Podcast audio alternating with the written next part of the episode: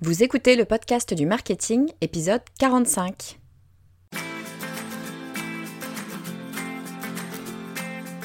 Bonjour et bienvenue. Je suis Estelle Ballot et je suis ravie de vous recevoir sur le podcast du marketing.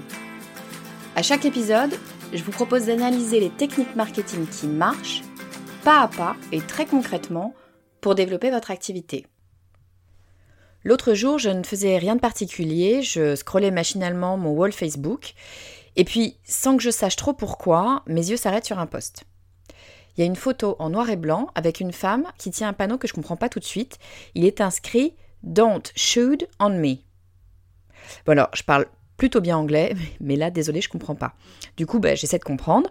Je lis le texte qui accompagne la photo. Alors c'est un texte plutôt long, pas juste une ligne ou deux comme on met souvent juste avant de poster une photo. Non, euh, ce texte-là fait bien 60-70 lignes, c'est un vrai texte. Il est question de religion, de culpabilité euh, et du regard des autres sur nos actions. Il est question de prise de conscience, de courage et d'acceptation. Bref, j'ai été happée par ce texte que j'ai trouvé passionnant. La personne qui l'a écrit fait partie du même groupe de travail que moi, et elle me dit qu'elle est surprise du fait que son poste est devenu viral. Et pourtant, bah, il n'y avait aucune raison d'être surprise, son poste avait toutes les chances de faire le buzz parce qu'il répond à toutes les règles du storytelling. Le storytelling, comme son nom l'indique, bah, c'est l'art de raconter des histoires. Et évidemment, c'est très très utile en marketing. Je me suis dit que ça valait bien la peine de faire un épisode là-dessus. Alors juste avant de rentrer dans le vif du sujet de cet épisode, je voulais vous dire que bah, j'ai pris une décision à propos du podcast du marketing. J'y pense depuis un petit moment. Euh, j'ai retourné les choses dans ma tête un bon paquet de fois, mais je pense que c'est le bon moment, donc je me lance. De temps en temps, j'envoie un mail aux personnes abonnées à ma newsletter pour essayer de mieux les comprendre euh, et voir comment je pourrais améliorer le podcast du marketing. À chaque fois que j'ai envoyé ce genre d'email, ben, je récupère plein de super idées pour de futurs épisodes de podcast. Et il y a un thème qui est revenu plusieurs fois, c'est celui du témoignage d'entrepreneurs ou de marketeurs qui ont mis en place une stratégie particulière et qui en ont tiré des résultats positifs. Bref, l'idée, c'est de voir concrètement que ça marche. Le problème, c'est que bah, jusqu'ici, le podcast du marketing, c'est quand même principalement moi, toute seule, face à mon micro, qui vous donne mes conseils. Alors de temps en temps, je fais intervenir un expert sur un domaine que je maîtrise moins, mais bon, la majeure partie du temps, je suis toute seule. Et je n'ai aucune, mais alors aucune envie d'arrêter. Et puis en même temps, ben, je vois bien l'intérêt pour vous d'avoir des témoignages concrets d'autres personnes. Du coup, j'ai décidé d'accélérer la cadence et de publier un nouvel épisode toutes les semaines.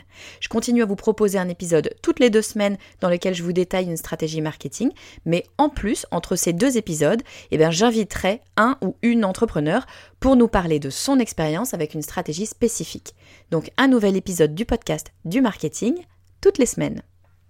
Bon, je vous cache pas que c'est un gros pas pour moi. Ça fait un an et demi que j'ai lancé le podcast du marketing et je n'ai jamais manqué un épisode. J'ai publié absolument tous les 15 jours, même quand je travaillais à plein temps pour Microsoft, même quand j'étais enceinte et fatiguée, même quand j'ai accouché et même pendant le confinement, quand il fallait travailler tout en donnant des biberons et jouer à la maîtresse. Bref, je suis très fière d'avoir tenu le coup et d'avoir toujours publié mes épisodes toutes les deux semaines. Et donc, passer à un épisode par semaine, eh bien, ça veut dire deux fois plus d'épisodes. Mais bon, je pense que c'est le moment, je pense que ça va vous plaire et vous être utile, vu les retours que j'ai eu des épisodes où j'ai reçu un ou une invitée, comme celui avec Pauline Legnaud ou celui avec Grégoire Gambato, par exemple. Alors, voilà, c'est dit, je peux plus revenir en arrière, et à partir de maintenant, c'est un épisode par semaine.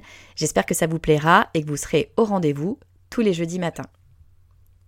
Mais avant de commencer cet épisode, bah, je voudrais prendre deux minutes pour vous remercier pour votre soutien, notamment sur iTunes. Vous le savez, la visibilité d'un podcast passe par deux critères principaux, le nombre d'abonnés et les avis des utilisateurs. Alors comme d'habitude, j'en profite pour remercier toutes les personnes qui m'ont laissé un avis et aujourd'hui je voudrais tout particulièrement remercier Sébastien qui écrit juste Bravo.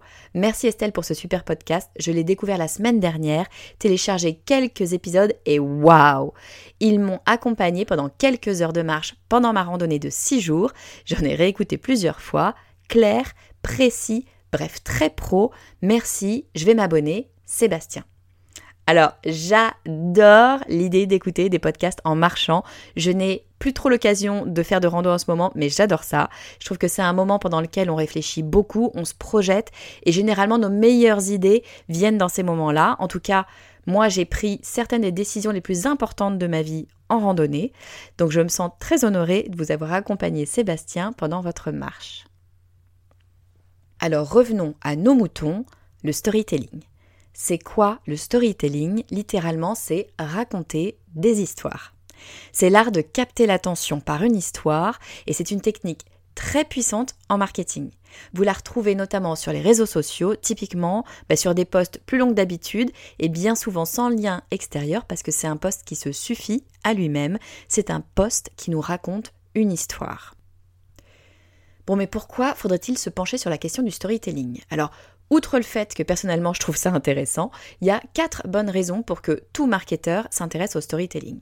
La première, on vient de le voir avec l'exemple du post dont je vous ai parlé en intro, les algorithmes des réseaux sociaux adorent le storytelling. Parce que le storytelling, ça veut dire que les lecteurs vont rester plus longtemps sur leur réseau, justement. Si un texte est intéressant, ben, ils vont le lire jusqu'au bout et peut-être même y répondre. C'est tout ce que recherche un réseau social. Donc si vous voulez que l'algorithme de votre réseau préféré mette en avant vos posts, vous avez tout intérêt à vous pencher sur la question du storytelling. Bon, mais c'est bien beau les réseaux, mais il ne faudrait pas oublier que c'est pas pour eux qu'on écrit, mais bien pour son audience. Et si on veut que notre audience lise nos écrits, eh bien on a tout intérêt à rendre nos écrits intéressants. Là encore, storytelling. Troisième raison, le storytelling permet d'imager les idées, et imager une idée, ça permet de la faire comprendre plus facilement.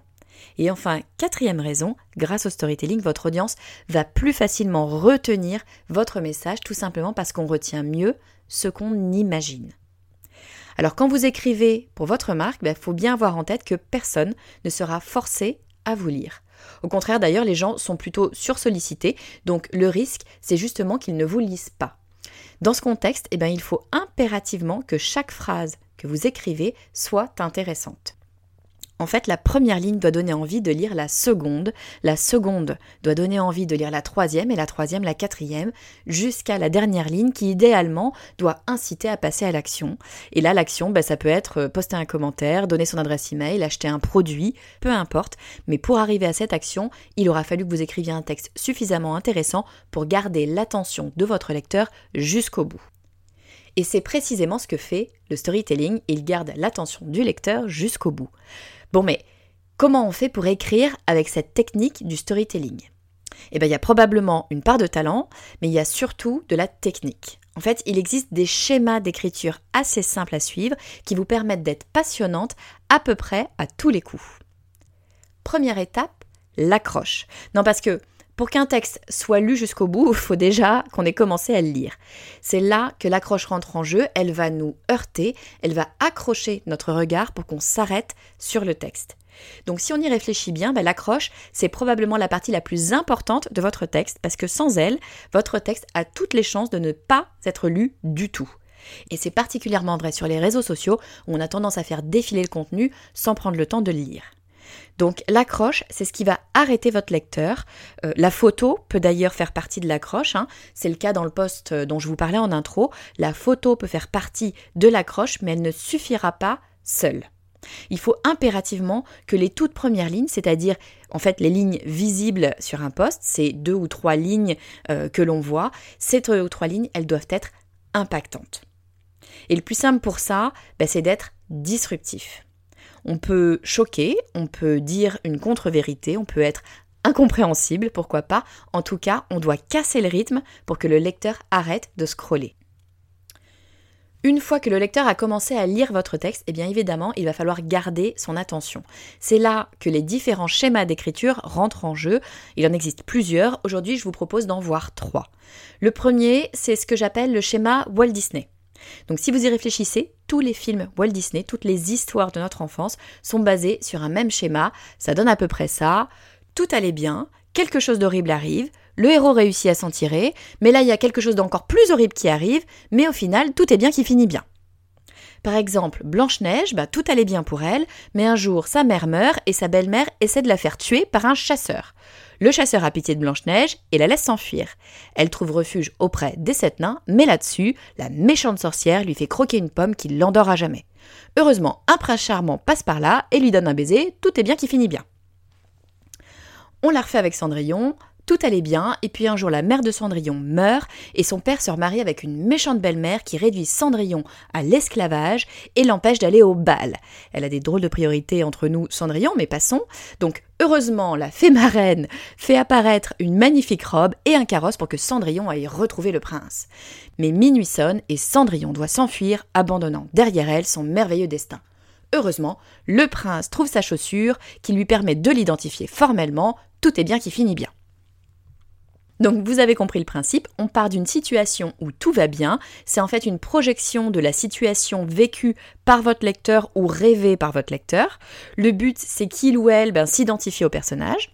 Ensuite, un événement malheureux arrive, hein, ça crée de la tension, le lecteur a de l'empathie pour le héros puisque ben, il s'identifie à ce héros. L'attention retombe puisqu'une première solution est trouvée. Donc c'est le chasseur qui laisse partir Blanche-Neige ou alors euh, la fée marraine qui fait apparaître un carrosse. Mais manque de chance, bah, un autre événement vient tout anéantir, ce qui fait monter encore plus la tension puisqu'on pensait être sorti d'affaire. Mais heureusement, un héros arrive et tout est bien qui finit bien. Alors bien sûr, ce schéma, vous pouvez tout à fait l'appliquer à votre expérience. Ça peut être quelque chose du genre euh, j'ai créé mon entreprise et tout va bien, mais un jour il m'arrive un problème, heureusement je finis par trouver une solution, mais juste quand tout allait mieux, ben, il me tombe dessus un autre problème, heureusement je finis par m'en sortir, tout est bien qui finit bien. Alors, autre schéma, et c'est probablement le schéma le plus connu, c'est le schéma AIDA. Et c'est pas par hasard s'il est connu, qu'on l'enseigne dans toutes les écoles de commerce et que c'est le premier schéma que vous trouverez en faisant une recherche Google sur le sujet, c'est parce que c'est un schéma qui fonctionne. Alors AIDA, qu'est-ce que c'est? Rien à voir avec l'opéra. AIDA, c'est un acronyme pour attirer, intéresser, désir et action. Donc le schéma AIDA, c'est quatre étapes qui vont permettre à votre lecteur de passer à l'action. C'est un schéma qui est très utilisé notamment pour les pages de vente, précisément bah, parce qu'il incite à cliquer sur le bouton acheter, s'inscrire, prendre un rendez-vous, etc., etc. Alors, comment est-ce qu'il fonctionne? Eh bien, on commence par le A pour attirer il s'agit ni plus ni moins de l'accroche dont on parlait tout à l'heure. Il faut que dès le départ, le lecteur soit happé par votre texte. Si on est sur les réseaux sociaux, eh l'accroche aura pour fonction de faire arrêter le défilement, et si on est sur une page de vente, ben, elle accrochera l'œil pour qu'il ne reparte pas aussi sec lorsqu'il se passe ailleurs. Ensuite, on passe au i pour intéresser. Vous avez l'attention du lecteur, profitez-en et racontez-lui toutes les choses passionnantes que vous avez à lui dire. À cette étape, on est dans le rationnel, on est en train de prouver au lecteur qu'il est au bon endroit pour solutionner son problème.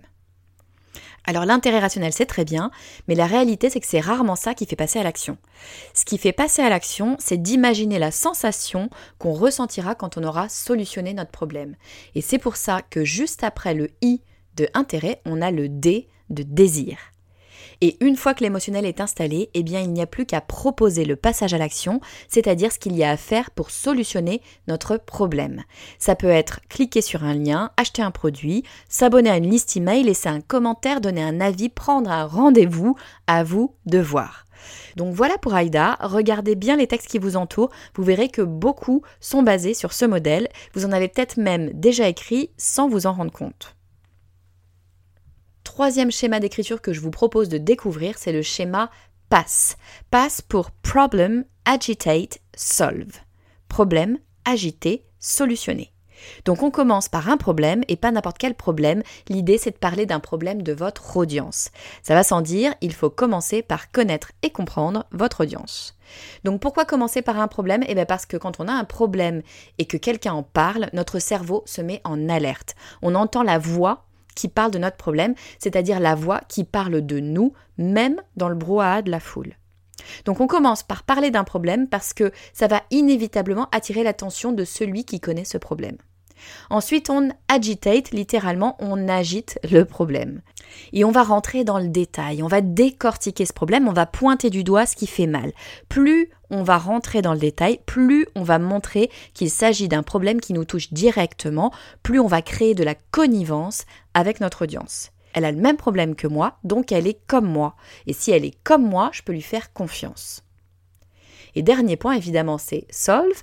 On offre la solution.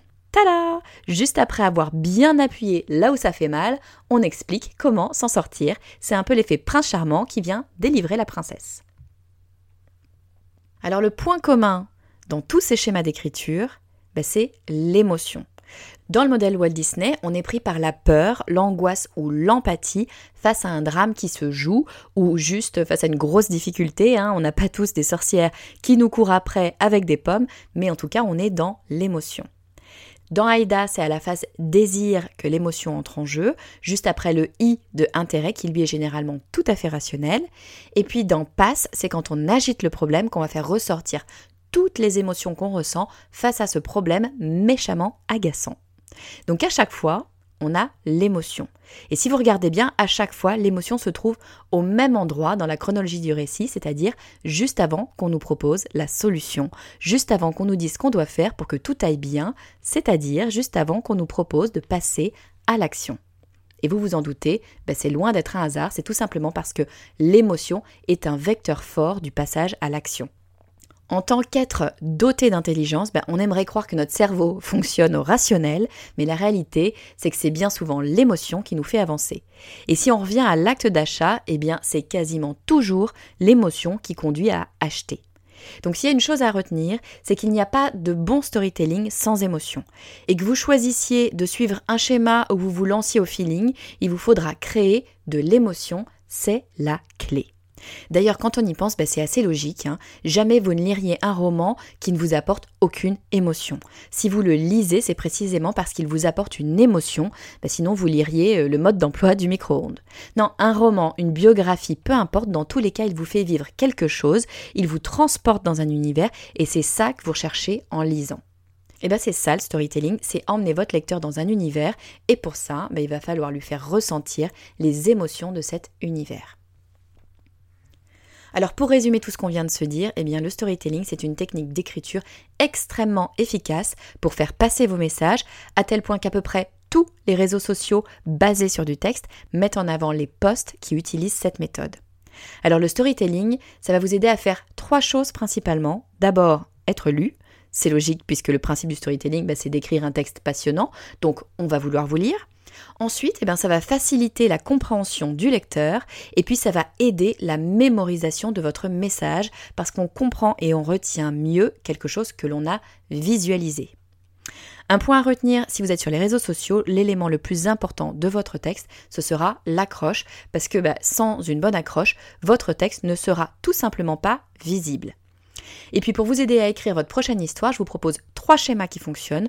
Le schéma Walt Disney, tout va bien, ça va mal, ça va encore plus mal, mais tout est bien qui finit bien. Le schéma AIDA, attirer, intéresser, susciter le désir et inviter à l'action. Et enfin le schéma PASS, problème, agitate, solve. Avec tout ça, vous êtes équipé pour écrire vos meilleurs textes.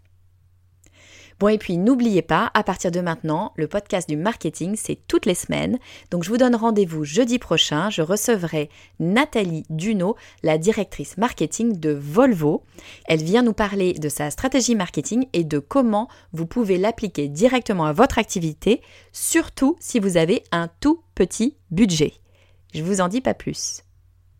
Et d'ici là, si vous aimez ce podcast, s'il vous plaît, aidez-moi à le faire connaître au plus grand nombre. Le meilleur moyen pour ça, c'est de faire deux choses toutes simples. Vous abonner et laisser un avis 5 étoiles sur iTunes. C'est vraiment ce qui va me permettre d'être visible dans les recommandations d'iTunes et donc de faire découvrir le podcast du marketing à de nouvelles personnes. Et puis d'ici au prochain épisode, si vous voulez échanger avec moi, le meilleur moyen, c'est de rejoindre mon réseau LinkedIn. Vous me trouverez sous mon nom Estelle Ballot. Je fais de mon mieux pour répondre à tous vos messages le plus rapidement possible. Je vous dis à très vite.